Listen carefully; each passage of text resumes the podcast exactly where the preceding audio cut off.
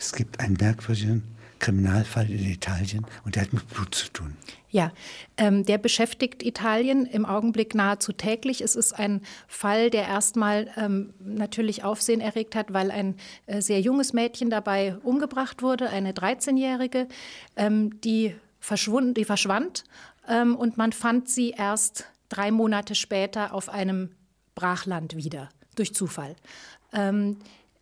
Das war ein besonders, eine besonders grausame Tat, weil die Ermittlungen ergeben haben, äh, dass das Kind ähm, äh, gewaltsam äh, äh, niedergerungen wurde. Sie wurde nicht vergewaltigt, aber äh, ihr wurde ähm, körperliche Gewalt zugefügt. Sie wurde dann auch mit einem äh, Messer oder einem anderen Instrument ähm, gestochen, allerdings nicht umgebracht, sondern vom Täter dann auf dem Feld zurückgelassen, wo sie an Entkräftung und Unterkühlung starb. Also das Kind hat auch einen qualvollen Tod erlitten und das hat die äh, Menschen sehr bewegt.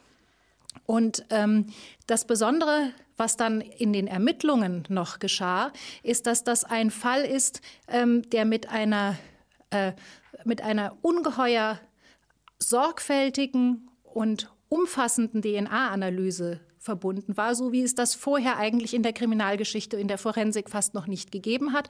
Vor allem auch dann von Erfolg gekrönt, äh, durch die Geduld, durch die Hartnäckigkeit der Ermittler, einer insbesondere der leitenden ähm, äh, Kommissarin, also der Magistrate, sagt man in Italien. Ähm, man, man würde sagen, der, der Ermittlungsrichterin ähm, in diesem Fall die nicht locker gelassen hat, die auch äh, nicht äh, dem Wunsch nach einem schnellen Erfolg sich gebeugt hat. Sie hat ungeheuer viel Kritik erfahren müssen, ähm, auch äh, unter anderem, weil äh, sie einen äh, Marokkaner, der sehr schnell der Tat verdächtigt war, ähm, wieder sofort freigelassen hatte, weil er einfach nachweislich nichts mit dem Fall zu tun hatte. Also es, äh, in Italien es, äh, gehen diese Fälle immer durch die ähm, auch billigeren Zeitungen und es werden sehr viele Emotionen natürlich freigesetzt, gerade wenn es sich um so ein junges Mädchen handelt. Und das Besondere und auch ähm, bewundernswerte daran ist, mit welcher Hartnäckigkeit und mit welcher wissenschaftlich unbestechlichen Genauigkeit ähm, diese Ermittlerin Ermittlerin mit den Spuren, die sie hatte, gearbeitet hat. Und das Besondere sind eben, das sind Spuren, die im Grunde mit Wahrscheinlichkeiten arbeiten. Also das sind nicht Spuren, die Geschichten erzählen.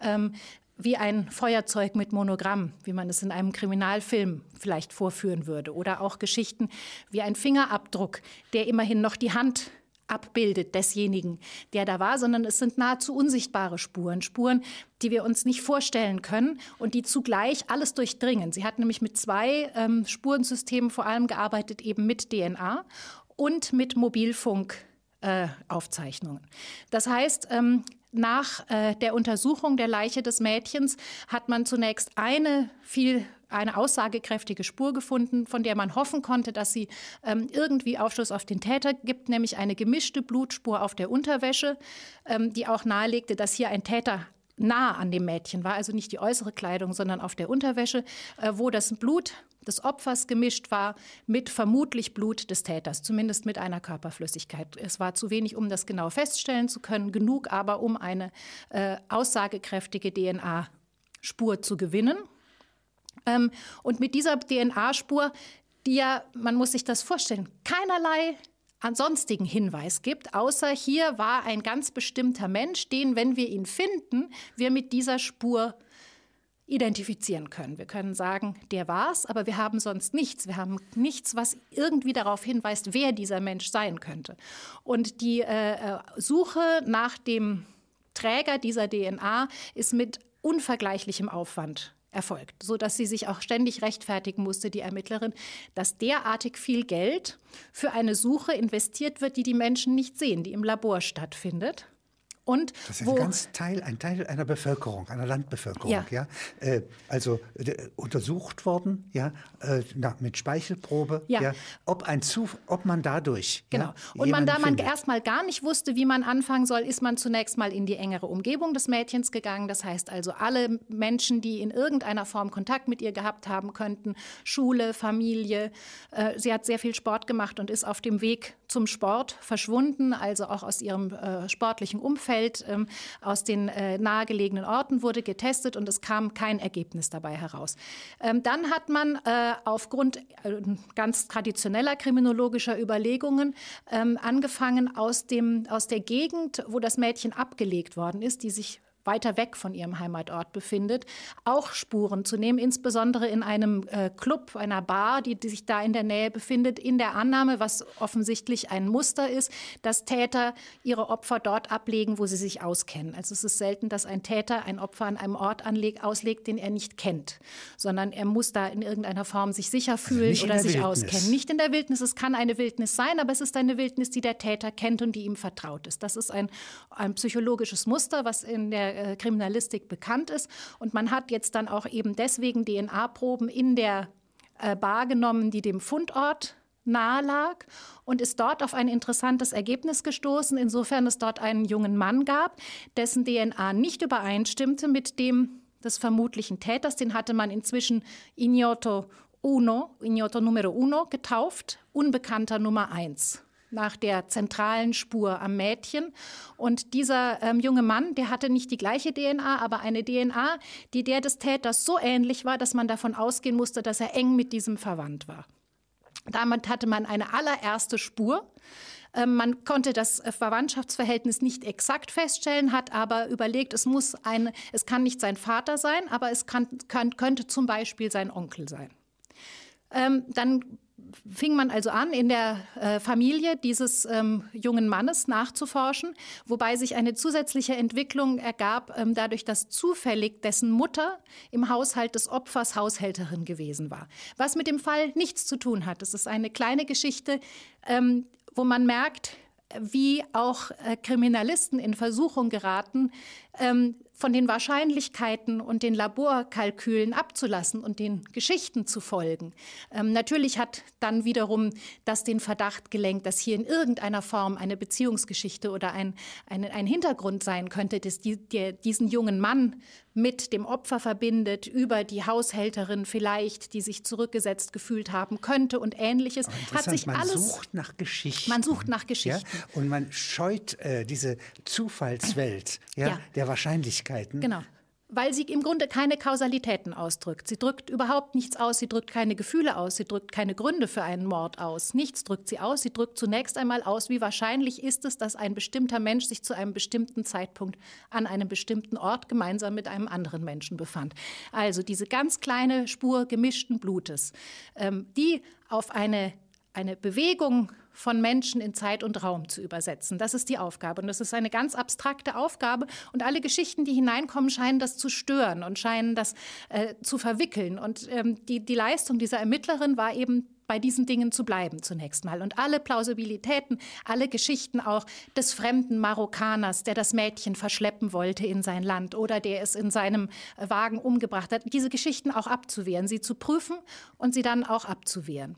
Und sie machte dann also akribisch weiter. Es hat offenbar, so wurde das berichtet, auch ähm, noch nie eine solche groß angelegte forensische Rekonstruktion eines Familienstammbaums stattgefunden. Also von der DNA dieses jungen Mannes ausgehend, der mit dem Täter verwandt sein muss, wurde dessen gesamte Familie bis ins Jahr äh, 1160 rekonstruiert. Also die genetische Abfolge, man kann das, man kann das noch nicht so lange in diesen, weil man jetzt weiß, dass äh, Mütter äh, einen bestimmten Anteil der DNA weitergeben, der erlaubt Genealogien auch besser Zeit, zu rekonstruieren. In die deutschen Kaiser, also meinetwegen Friedrich Barbarossa ja. oder Friedrich II. von Hohenstaufen, Italien beherrschen. Ja. Das ist also eine ganz andere Welt. Ja. ja da liegt noch einmal die Renaissance zwischen, da liegt die, das neue Italien zwischen und dann kommen wir ganz allmählich in die Gegenwart. Genau. Und aber die Familien haben sich verbreitet. Die Familien die, aber dort eben wenig, also die sind dort sehr stabil geblieben. Das ist ein, äh, ein Bergland nördlich von Mailand, also bei Bergamo, was Berg heißt, Berg oder Burg heißt, also ein eher eine eher abgelegene ländliche äh, Gegend, äh, in, in der man auch ähm, diesen modernen Techniken nicht so aufgeschlossen ist und in denen die auch wenig bekannt sind, wie das eben in, Länd bei, äh, in ländlicher Bevölkerung üblich ist. Man wollte zunächst mal die Elterngeneration feststellen, also ob es tatsächlich ein Onkel ist. Man hat ähm, bei den Brüdern äh, dieses Mannes nichts gefunden, aber es gibt, gab einen verstorbenen Bruder des Vaters dieses jungen Mannes, ähm, von dem gab es noch einen Brief, auf dem er eine Briefmarke angelegt hatte. Dort hat man DNA entnommen und festgestellt, ja, bei diesem verstorbenen Onkel dieses jungen Mannes aus der Bar muss es sich um den Vater des Täters handeln. Man hatte also den Vater des Täters. Ähm, der, äh, die Eltern des Opfers hatten sich inzwischen einen eigenen Genetiker äh, zur Seite stellen lassen als Informationshilfe, als Nebenkläger. Was, als Nebenkläger und auch um ihnen die DNA-Prozeduren zu erklären, die sie selbst nicht verstehen konnten. Ähm, dieser äh, ist offenbar sehr ähm, auch äh, im, im Sinne der Nebenklage motiviert gewesen. Er hat dann darauf bestanden, dass die Briefmarke nicht ausreicht, sondern dass der Onkel exhumiert wird. Und ähm, man konnte also tatsächlich ähm, dann äh, nochmal nach der Exhumierung sagen, das ist der Vater des Täters. Dieser Giuseppe Guarinoni ist der Vater des Täters. Ähm, er hatte drei Kinder, die alle lebten und die alle ein todsicheres Alibi für die Tatzeit hatten. Ähm, sei es, äh, einer war in äh, Lateinamerika, ähm, andere hatten Zeugen. Es kam, also der, die, die Schwester kam ohnehin nicht in Frage, die Tochter kam ohnehin nicht in Frage, da der Täter männlich war. Also männlich ist, kann man in der DNA ja eben auch feststellen. Das heißt, ähm, es konnte, der Vater war festgestellt, aber seine Kinder waren eindeutig, bei den Kindern war kein Täter zu finden. Der nächste Schritt der Überlegung. Sackgasse für die Magistrata. Ja, nicht? genau. Also eine wirklich wunderbare äh, Richterin. Ja, ja.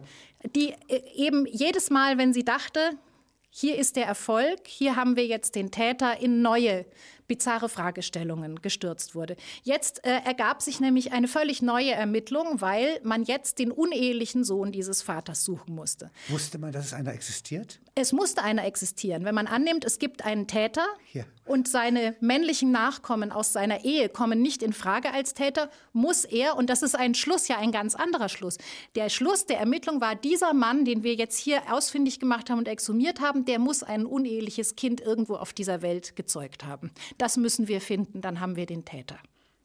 Das war die nächste Aufgabe. Wie ein Algorithmus, ja. nicht? Also, äh, den man ansetzt. Genau. Ja? Und der mit der Präzision ja, eines Computers jetzt. Ja, und wo man fast in, also das ist, das ist so Paläogenetik dann in die, in, geht, geht schon in die Richtung. Man muss Generationen zurückgehen, um wieder nach vorne zu gehen. Man muss also Dinge rekonstruieren, die mit dem Fall nichts zu tun haben. Aber von diesem unehelichen Kind wissen weder die Familien da in der Umgebung etwas, Niemand keine Zeugen etwas. sagen etwas Niemand aus, äh, irgendwelche Hinterlassenschaften in Form von Briefen von den Unbekannt. Vater sich nicht da. Ja. Unbekannt. Unbekannt. Ja? Und das war auch der Fehler der Ermittler zunächst. Sie haben dann angefangen, in Waisenhäusern zu suchen. Sie haben angefangen, Adoptionsregister äh, zu studieren. Kinder, die ausgesetzt worden sind, Kinder, die äh, adoptiert worden sind. Ganz falsch. Sie haben gemerkt, das ist, ganz, das ist gar nicht das, was wir machen müssen. Wir müssen in den Familien suchen. Die unehelichen Kinder leben unerkannt in den Familien. Und ähm, wir müssen die Mutter finden, um also wir müssen die Frau finden, mit der dieser Onkel ein Verhältnis hatte, um das uneheliche Kind zu finden. Wir können nicht über das Kind gehen, weil das Kind irgendwo unerkannt als uneheliches Kind in einer Familie lebt. Also sind sie daran gegangen, ähm, von Frauen im passenden Alter, mit dem dieser Onkel der Busfahrer war, das heißt also viel Gelegenheit hatte, viel rumgekommen ist in den Dörfern, auch junge Frauen zur Arbeit gefahren hat, ähm, mit dem er eine Affäre gehabt haben könnte. Und dann sind sie in die umliegenden, sie hatten also dessen Stammbaum weit rekonstruiert. Sie sind vor allem in die Dörfer gegangen, die im Umfeld des Dorfes, aus dem die Familie des Onkels stammt, liegen und haben dort von Frauen der entsprechenden Altersgruppe ähm, Speichelproben genommen was auf die Bevölkerung ähnlich logisch gewirkt hat, wie äh, wenn die äh, Mediziner in Schutzanzügen in die Ebola-Dörfer kommen, wo erstmal der Verdacht ist, was machen die hier? Denn was decken die jetzt noch alles was, auf? Was, äh, was sind da denn in Wirklichkeit noch für uneheliche Beziehungen, ja, für Leichen im Keller, wenn Sie so wollen, ja. ja die jetzt hier noch mit ermittelt werden? Ja, und es war tatsächlich auch so. Man hat also, die Ermittler hatten dann tatsächlich auch selber Probleme, zu erfassen, was sie da tun, was sie da überhaupt an genetischer Struktur unter der Oberfläche einer dörflichen italienischen Bergbevölkerung aufdecken. Also sie erzählen, in äh, zwei kleinen Dörfern haben sie insgesamt fünf uneheliche Kinder, die ganz friedlich dort in den Familien lebten,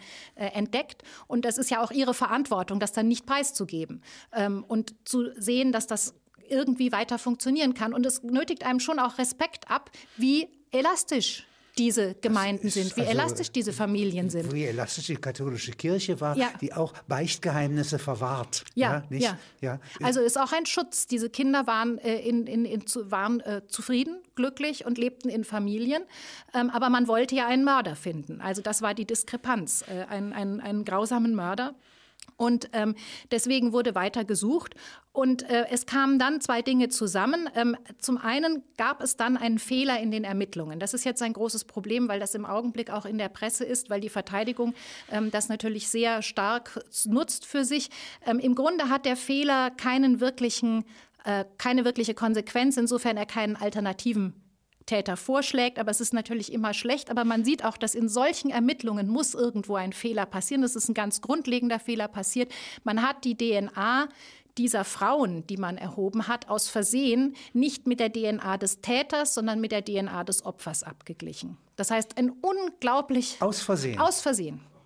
532 Speichelproben ähm, nicht mit der DNA des Täters, zu dem man ja die Verwandtschaft dieser Frauen gegebenenfalls feststellen wollte, sondern mit der des Opfers, die natürlich damit nichts Ein zu tun haben kann. Ein Laborfehler. Und da kam dann der Zufall zu Hilfe und da kam dann doch die Geschichte zu Hilfe. Die Ermittler haben gesagt, sie haben auch Lawinen an Klatsch und Tratsch losgetreten, was normal ist, wenn dann die Leute drauf kommen. Man sucht nach einer. sagt man ja, die, der hat was mit der man sucht, so Man sucht nach der etwas, man ja. sucht nach einer Affäre. Ja. Und das ist dann unendlich attraktiv gewesen. Sie konnten sich kaum retten vor Denunziationen von Affären bis zurück in die 30er äh, Jahre ungefähr. Und das kam dann den Ermittlern zu Hilfe. Es ist tatsächlich so, dass dann äh, ein bis heute äh, auch anonym gehaltener Informant, also ein Kollege des Busfahrers, ein, eben, ein, ein ebenfalls ein Busfahrer, wusste, dass sein Kollege damals eine Affäre mit einem Mädchen hatte, das mit ihnen zur Arbeit fuhr, mit dem Bus zur Arbeit fuhr und äh, wusste, dass daraus auch Kinder hervorgegangen waren. Dass er ihm das einmal gestanden hatte, dass er ein Mädchen in Schwierigkeiten und die gebracht hat. Jetzt wiederum auf DNA untersucht, auf Spucke. Und dann hat man also einen Hinweis gehabt und hat ähm, dann diesen Fehler auch eben dadurch schnell wieder ausbügeln können und musste nicht 532 Mal jetzt neu vergleichen, sondern man hatte die Frau und man wusste, ähm, wenn wir das jetzt vergleichen, und das passte sofort, sie ist die Mutter des Täters. Ähm, und äh, sie hatte Zwillinge bekommen aus, diesem, aus dieser Affäre mit dem Busfahrer wohl. Und der männliche Zwilling wurde dann in einer fingierten Alkoholkontrolle aufgehalten, um eine Speichelprobe von ihm zu bekommen. Und ähm, bereits am nächsten Tag stand fest, dass er Ignoto Uno ist, also dass er der Unbekannte Nummer eins ist, den man als Täter annimmt, der, dessen DNA in der Blutspur enthalten ist. Der, wurde, der war also nicht alkoholisiert, Nein. Ja, sondern es wurde einfach angehalten. Damit er nicht merkt, dass er untersucht wird. Aber das merkt er doch, denn er merkte doch, dass er nicht blau war. Nein, aber das kann man, das sind Routinekontrollen. Das wurde so aufgebaut, dass Straßensperre und äh, alle, die vorbeikommen, werden, werden äh, kontrolliert. Das gibt es ja, dass einfach Stichproben genommen werden, um zu sehen, wer alkoholisiert fährt. Andererseits musste man befürchten, dass er vielleicht eben doch besonders misstrauisch ist, wenn er der Täter ist. Das heißt, ähm, äh, nachdem man wusste, die DNA stimmt überein, er ist der Mann, der gesucht wird, ähm, war die Ermittlerin zunächst ähm, hin und her gerissen. Sie hat eigentlich vorgehabt, ihn zu beobachten. Das ist ja das, was man dann tun würde, ob es weitere Indizien gibt, ob er Verhalten zeigt, das darauf hindeutet, dass er der Täter ist, ob es weitere Spuren gibt. Ähm, sie wollte ihn eigentlich beobachten. Es war ihr zu gefährlich, weil ähm, die äh, äh, auch immer wieder Ermittlungsergebnisse nach außen gedrungen sind während der ganzen Ermittlungen, weil die so brisant waren und Italien so interessiert haben. Und deswegen hat sie ihn dann sehr schnell festnehmen lassen, zwei Tage, drei Tage nach der Feststellung, dass, dieser, dass das seine DNA ist. In dieser Spur hat sie ihn festnehmen er lassen. Leugnet. Er leugnet. Er leugnet alles, seine Familie leugnet alles, seine Mutter leugnet, je eine Affäre gehabt zu haben. Äh, Im Rahmen der DNA-Kontrolle kam heraus, dass alle ihre Kinder nicht von ihrem Mann sind. Also nicht nur die Zwillinge sind vom Busfahrer, sondern das dritte jüngere Kind, der jüngste Sohn, ist von einem anderen Mann. Also muss man sich vorstellen, dass diese äh, DNA eine Untersuchung. Familie in Verteidigungszustand, ja, auch nicht gegen nur eine Rufschädigung und die übrigen mit. Die übrigen mit, also alles, was was was dort äh, ganz zu schweigen von den Kollateralschäden sozusagen, den festgestellten unehelichen Kindern in den Dörfern ähm, sind eben drei Familien dadurch in ihren Strukturen ganz grundsätzlich in Frage gestellt. Also der Vater, ähm, der, der, der Ehemann, der offizielle äh, legale Ehemann der, ähm, der Frau, äh, also der Mutter des Täters, stellt fest, dass keines seiner Kinder von ihm gezeugt wurde. Ähm, die Ehefrau des Onkels, also des Busfahrers, stellt fest, dass ihr Mann sie betrogen hat und ein außereheliches Zwillingspaar gezeugt hat, als er längst mit ihr, als er schon mit ihr verheiratet war. Die Kinder ähm, dieser Frau und, äh, und, und äh, des Bruders des Busfahrers stellen fest, dass sie gegebenenfalls einen Mörder zum Halbbruder haben. Ähm, es, es, brechen Familienwahrnehmungen und Selbstwahrnehmungen vollständig zusammen. Dazu kam, dass natürlich dann, äh, als er äh, festgesetzt war, äh, seine Familie, er hat selber drei Kinder, also dieser mutmaßliche, der verdächtigte Mörder hat selbst drei Kinder. Ähm, es kamen sofort Liebhaber seiner Ehefrau ähm, meldeten sich freiwillig, ähm, um in, im Rahmen der Ermittlungen, wie diese Ehe äh, funktioniert. Das heißt, plötzlich kommen unter der Oberfläche dieser funktionierenden Familien mit vielen Kindern ähm, Opern von Giacomo Opern, Puccini, von Mascagni, ja. ja. also italienische Oper an und für sich. Kommt, kommt plötzlich zum Vorschein. Und all das ähm, muss dann, das wird vom Labor zutage gefördert und managen muss es der Pfarrer. Also das sind eben auch dann diese Welten, die da aufeinandertreffen. Und äh, das macht er bewundernswürdig. Er, er ist damit konfrontiert, ähm, dass die Familie des mutmaßlichen Mörders darauf beharrt, ähm, wir glauben nicht an DNA. Ich bin meinem Ehemann nie untreu gewesen. Alle drei Kinder sind von ihm und mein Sohn ist kein Mörder. Und die ähm, äh, äh, und dann, äh, also die Verteidigungsstrategien sind entsprechend fantasievoll. Dann ähm, hat die Mutter ähm, gesagt, äh, sie habe mit ihrem Mann irgendwann mal Blut gespendet und das könne zu äh, merkwürdigen Effekten in ihrem Blut oder im Blut ihres Mannes ge äh, geführt haben, sodass es jetzt so aussehe, als seien die Kinder nicht von ihr. Es ist, es ist ein, ein, ein hilfloser Versuch auf diese unsichtbare und für sie vollständig unverständlichen Behauptungen der Genetik zu antworten. Und interessanterweise laufen diese Antworten alle über das Blut was ja was Ähnliches ist, aber was offenbar eine ganz andere Symbolkraft und eine ganz Jetzt sind andere wir wieder wie Symbolik bei einer Ballade hat. von Schiller. Ja, die Kraniches Ibicus überführen auch auf ganz unwahrscheinliche Weise ja. einen Mörder, ja, wegen einer Tat, ja. die im Grunde vor Ort gar nicht feststellbar ist. Ja. ja? Nicht er erschreckt sich und sein Erinnerungsvermögen verrät ihn. Ja. Und hier ist es jetzt das Blut, ja, was ja nun noch, noch ein äh, besonderer Saft ist, also eine besondere Art hat und aber auch in allen Romanen vorkommt und hier plötzlich auf der Wissenschafts- und Algorithmusseite ja, ja, in Erscheinung tritt. Das, und aber, aber dann, wo man merkt, plötzlich, wir, wir sind an einer Stelle, wo in unserem Symbolhaushalt oder in dem, was wir verstehen und worauf wir uns berufen können, in den Verhältnissen zueinander, wir aufs Blut zurückgreifen müssen. Wir DNA nicht verstehen und DNA auch keine Beziehungen ausdrücken kann. Sie kann eben, wie gesagt, nur Wahrscheinlichkeiten ausdrücken und deswegen ähm, können auch diese Menschen einfach sagen, daran glauben wir nicht.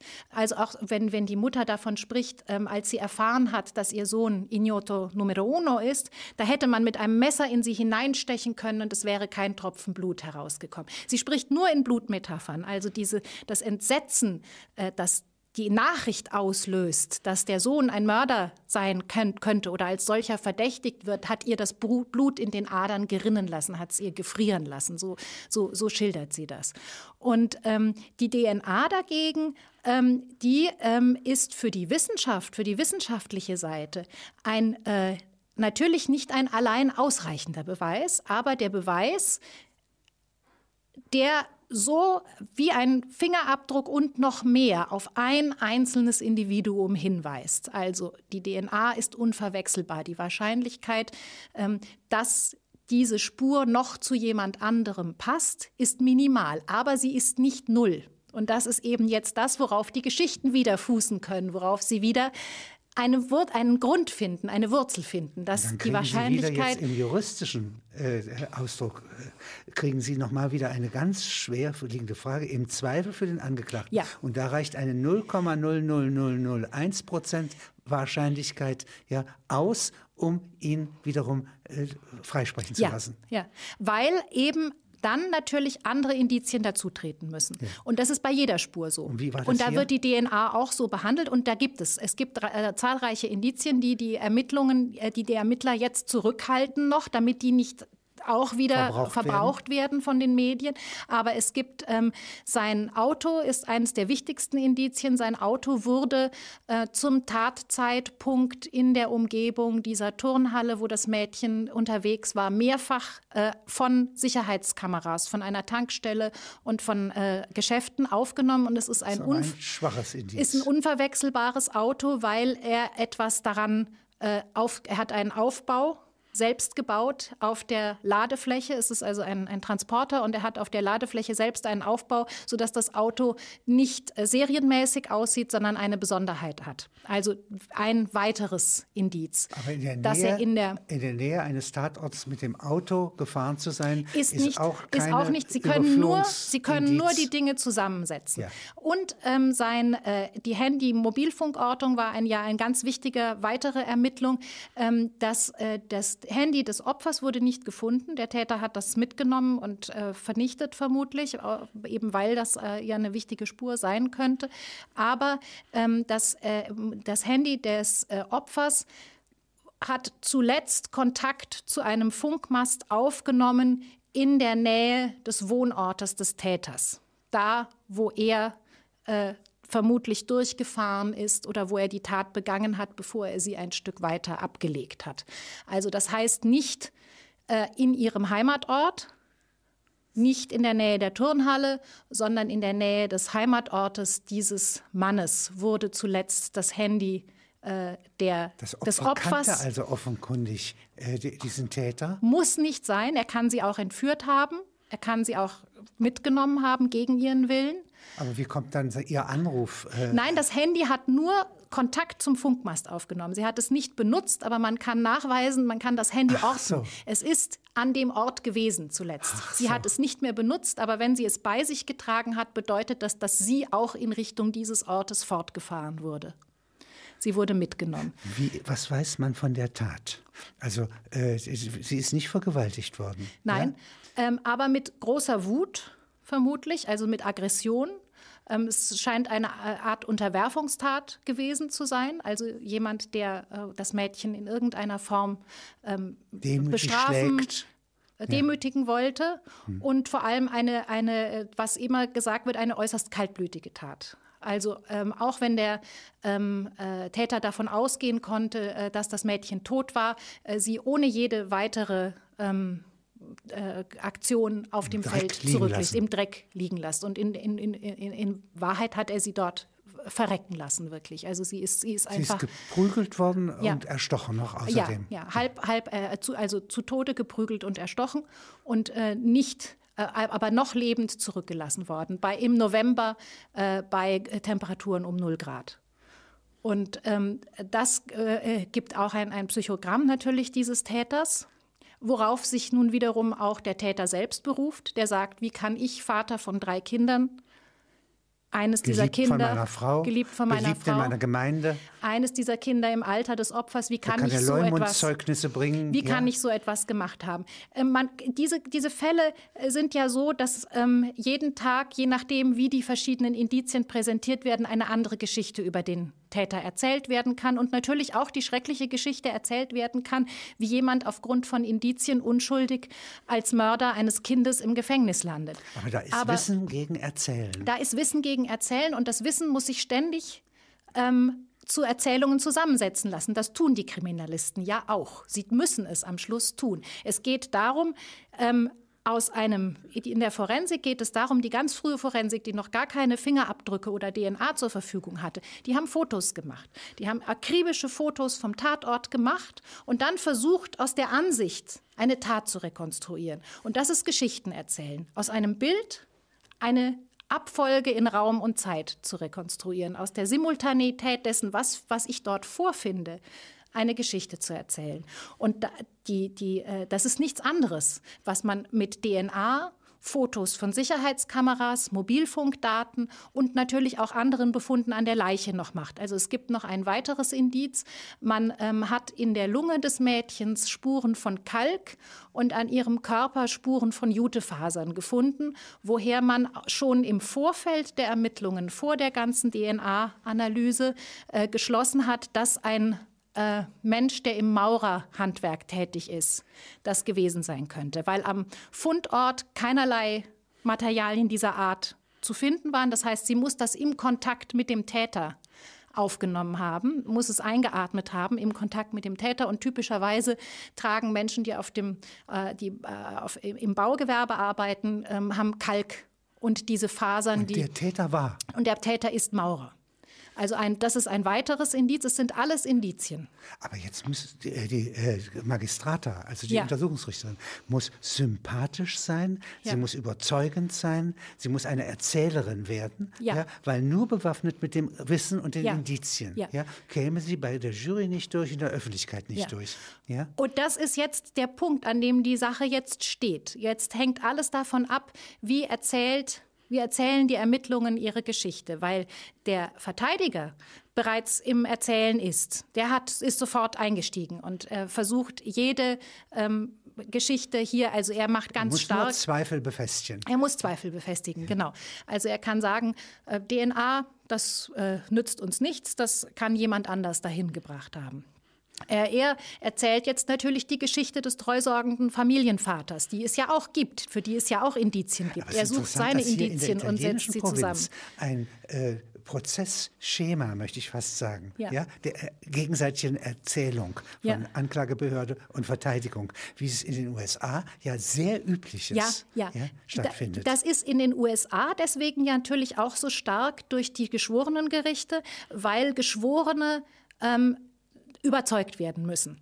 Und Geschworene kann man durch Geschichten überzeugen. In Italien haben wir ein Schöffensystem, also es sind auch Laienrichter und äh, auch Geschworene zum Teil, aber es, sind, äh, es ist eher professionalisiert. Aber es ist natürlich trotzdem eine ungeheure öffentliche Diskussion, die in Italien ein bisschen äh, den Stellenwert der politischen Diskussion eingenommen hat. Also in einem Land, in dem man das Gefühl hat, das politische System ist zunehmend intransparent und man kann keine Entscheidungen. Wird man politisch im Boulevard? Wird man politisch im Boulevard und da ist die, die, die, äh, die Frage nach einem Mord und wer ein junges Mädchen umgebracht hat, eine politische Frage. Das ist sozusagen eine, eine Metapher für das, woran man nicht mehr teilnehmen kann. Es gibt keine politische Partizipation, es gibt keine politische Transparenz mehr.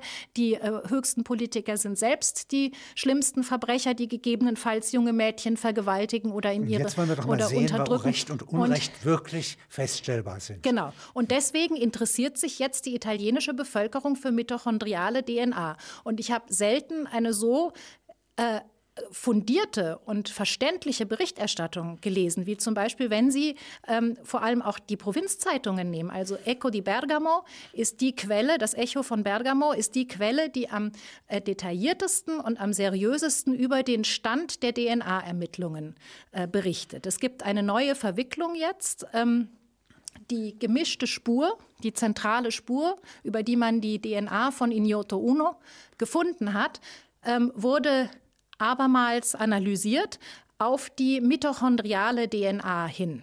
Mitochondriale DNA ist ein, äh, ein Bestandteil unserer DNA, den wir nur von der Mutter erben. Das ist nicht die DNA aus dem Zellkern, die unverwechselbar ist und von, dem, von der jeder Mensch eine unterschiedliche hat, sondern es ist die DNA aus den Mitochondrien in der Zelle, die, die Zellorganellen, die sind. nur das sind ja Bakterien, die früher mal in der Evolution eingemeindet wurden genau, von der Zelle. Genau. Also das heißt, das sind ähm, äh, das sind im Grunde gar nicht, das ist nicht unsere Erbinformation, sondern das sind kleine Organe in unseren Zellen, die Zellorganellen, die eigene DNA tragen. Und diese DNA wird nur über die Mütter weitergegeben.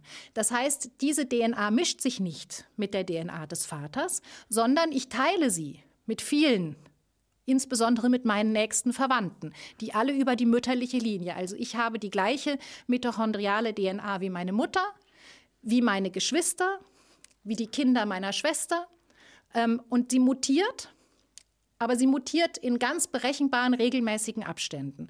Das heißt, sie ist für die, für die äh, Genealogen und, und für die, auch für die Paläogenetiker sowas wie eine Evolutionsuhr.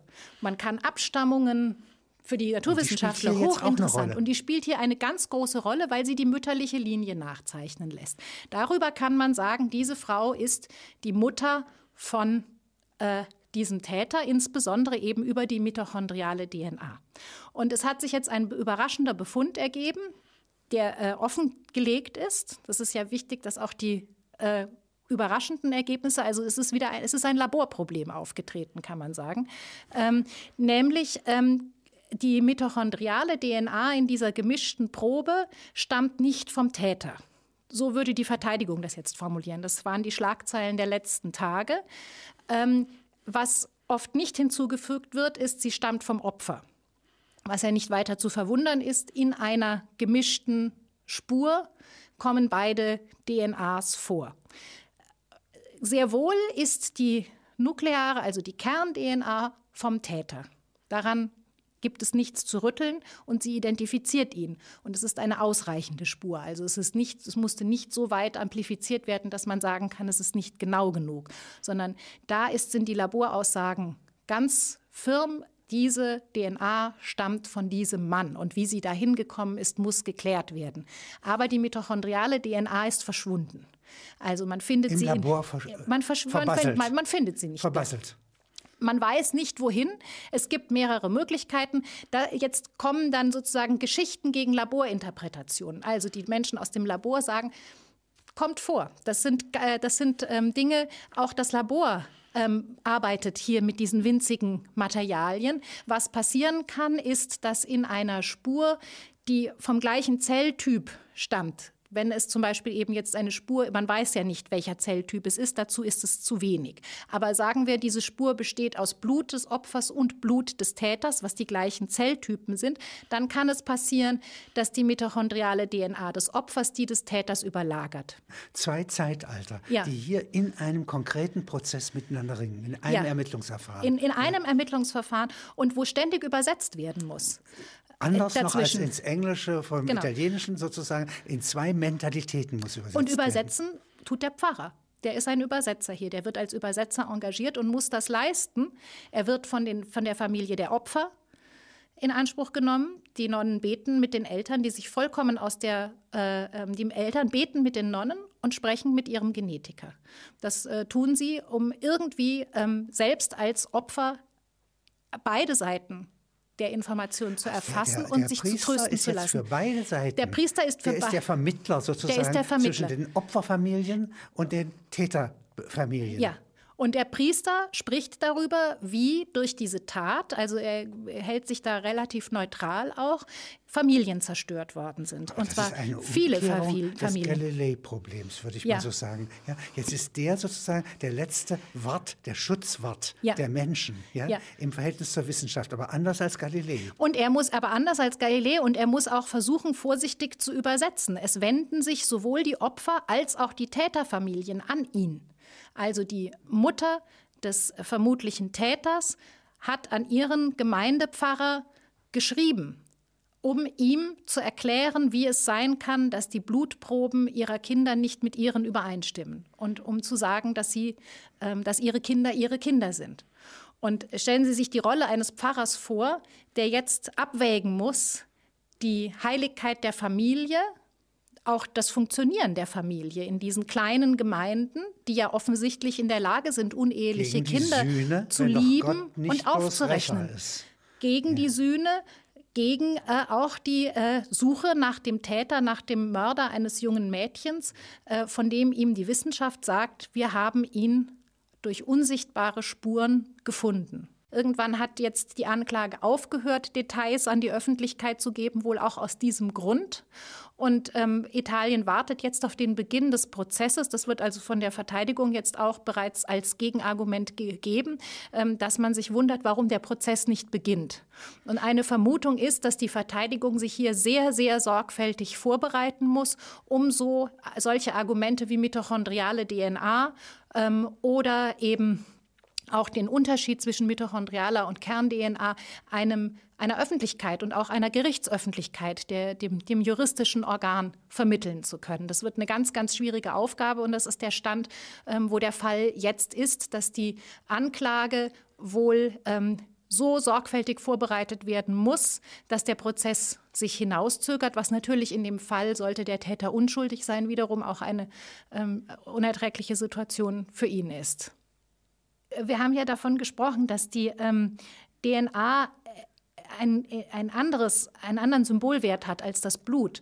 Ja. Und das ist auch so, weil sie noch unsichtbarer ist für uns und weil sie vor allem uns gefährlich erscheint, dadurch, dass sie uns in Zusammenhänge bringt, die wir selber nicht überschauen können. Das Blut ist ein Zeichen, das uns in, ein, in eine Gruppe einfügt, wie auch immer wir uns das denken. Die Blutsverwandtschaft ist unsere Familie, aber es kann auch die Blutsbrüderschaft sein. Das heißt also das Blut als Zeichen eines Bundes, den ich freiwillig eingehe, den ich mit denen eingehe, die mir ähnlich sind, die so denken wie ich, denen ich treu bin, denen ich durch Vergangenheit, gemeinsame Vergangenheit verbunden bin oder denen ich, mit denen ich in einem zukünftigen Projekt verbunden bin. Meine eigene Vergangenheit, meine eigene Zukunft.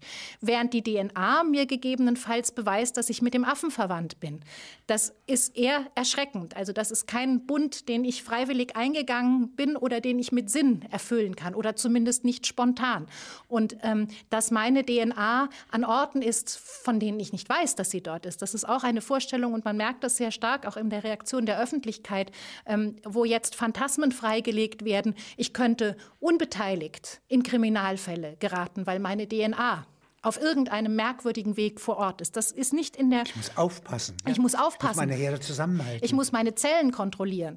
Ähm, das ist keine Vorstellung, die mit dem Blut verbunden ist. Das Blut ist etwas, was fließt, was mich auch verbindet, was auch meinen Organismus was auf einen. Ich als Zeugnis anerkenne was gegen ich, mich. Was ich als ja. Zeugnis gegen mich anerkenne, mhm. was Beweis hat, Beweiskraft ja. hat, ja. was mich auch in Gefahr bringt, was auch Zeichen meines Todes Den sein DNA kann. glaube ich, verlieren zu können. Ja, ja nicht fällt genau. mir aus der Tasche. Ja, also und, und, und entgrenzt meinen Körper. Während, während ähm, Blut zwar auch über meinen eigenen Körper hinausgeht, aber immer auf einen größeren Organismus noch verweist, in den ich mich einfügen will oder in den ich mich einfügen kann. Manchen Menschen macht es Spaß, sich bis zum Mammut zurückzudenken in der Genealogie. Also die Paläogenetik arbeitet sehr stark mit der mitochondrialen DNA, weil die mütterlichen Linien ganz weit zurückverfolgbar sind und man dadurch feststellen kann, wie äh, auch menschliche Genealogien sich aufbauen. Die, äh, die ähm, bahnbrechenden Entdeckungen von Svante Pääbo, also diesem Begründer der, der Paläogenetik, dass wir doch sehr viel näher mit dem Neandertaler verwandt sind,